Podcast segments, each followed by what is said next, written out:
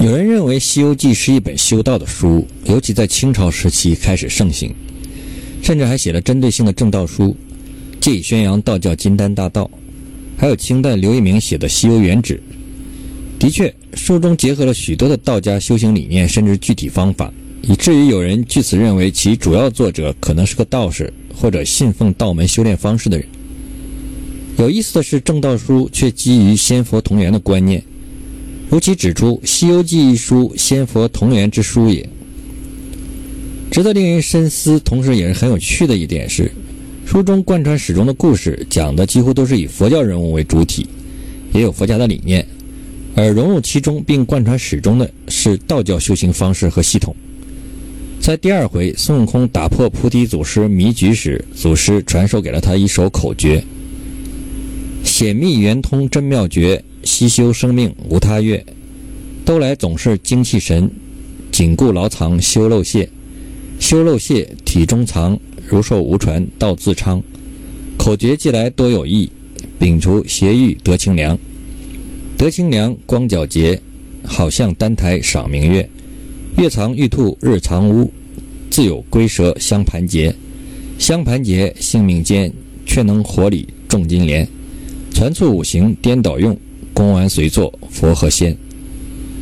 这里菩提祖师传授孙悟空的口诀是内丹术性命双修的纲要，玉兔、金乌、龟蛇等都是专有术语，甚至有许多章回名称都是专用的道家修行术语，如第一回的“灵根玉运源流出，心性修持大道生”，第二回的“断魔归本合元神”，十四回的“心源归正六贼无踪”，三十回。邪魔亲正法，一马一心源。三十三回外道迷真性，元神助本心。三十六回心源正处助元福，劈破旁门见月明。四十回婴儿戏化禅心乱，元马刀归木某空。五十回情乱性从应爱欲，神昏心动欲魔头。五十八回二心搅乱大乾坤，一体难修真寂灭。七十三回。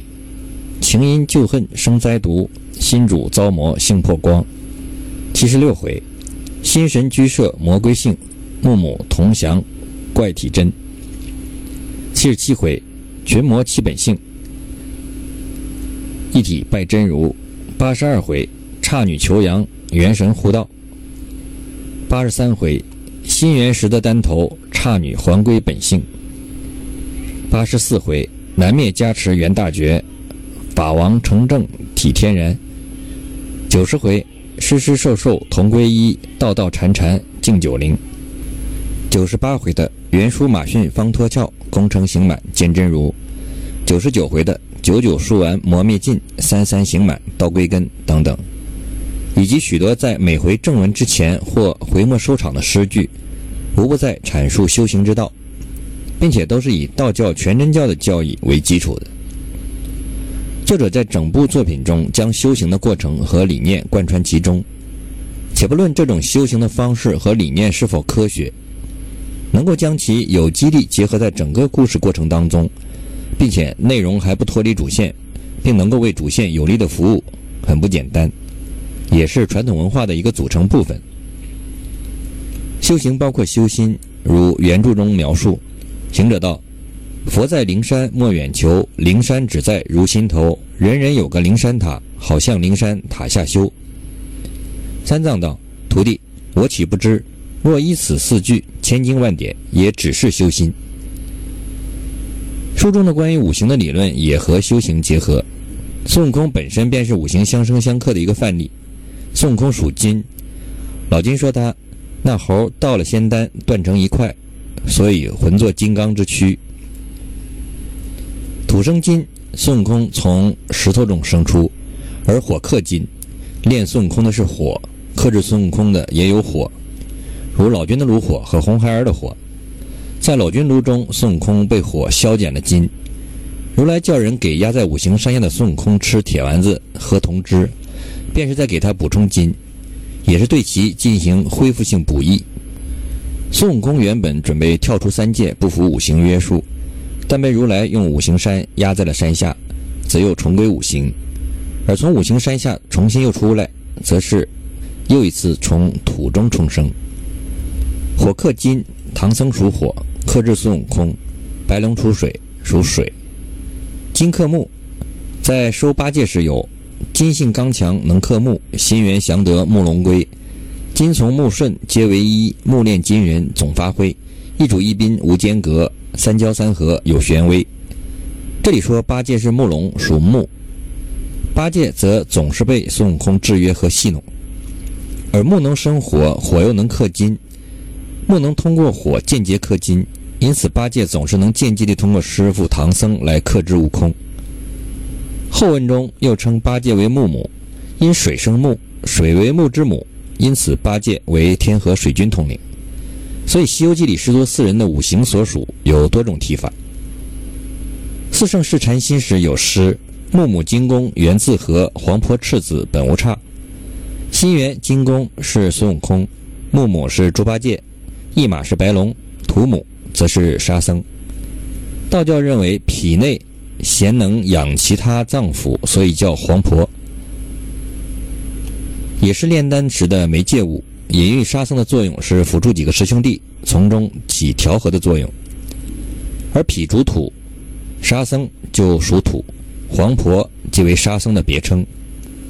白龙马是心猿意马中的一马，也是炼丹术中的术语。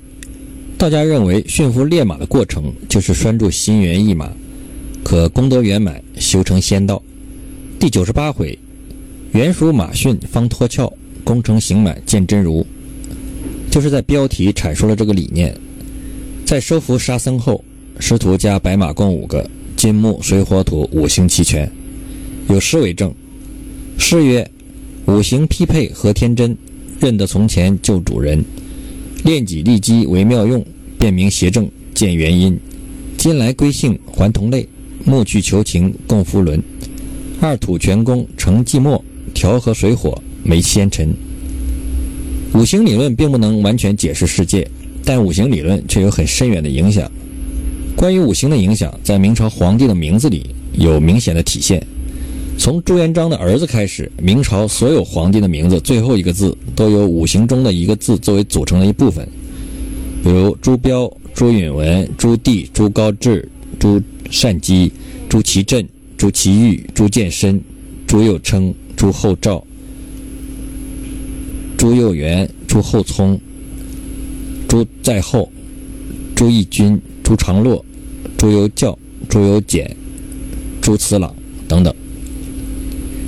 而金王支系樊上王更是按照五行相生的顺序起的名字：朱见景、朱佑构、朱厚俊、朱在寝、朱义齿、朱长仓。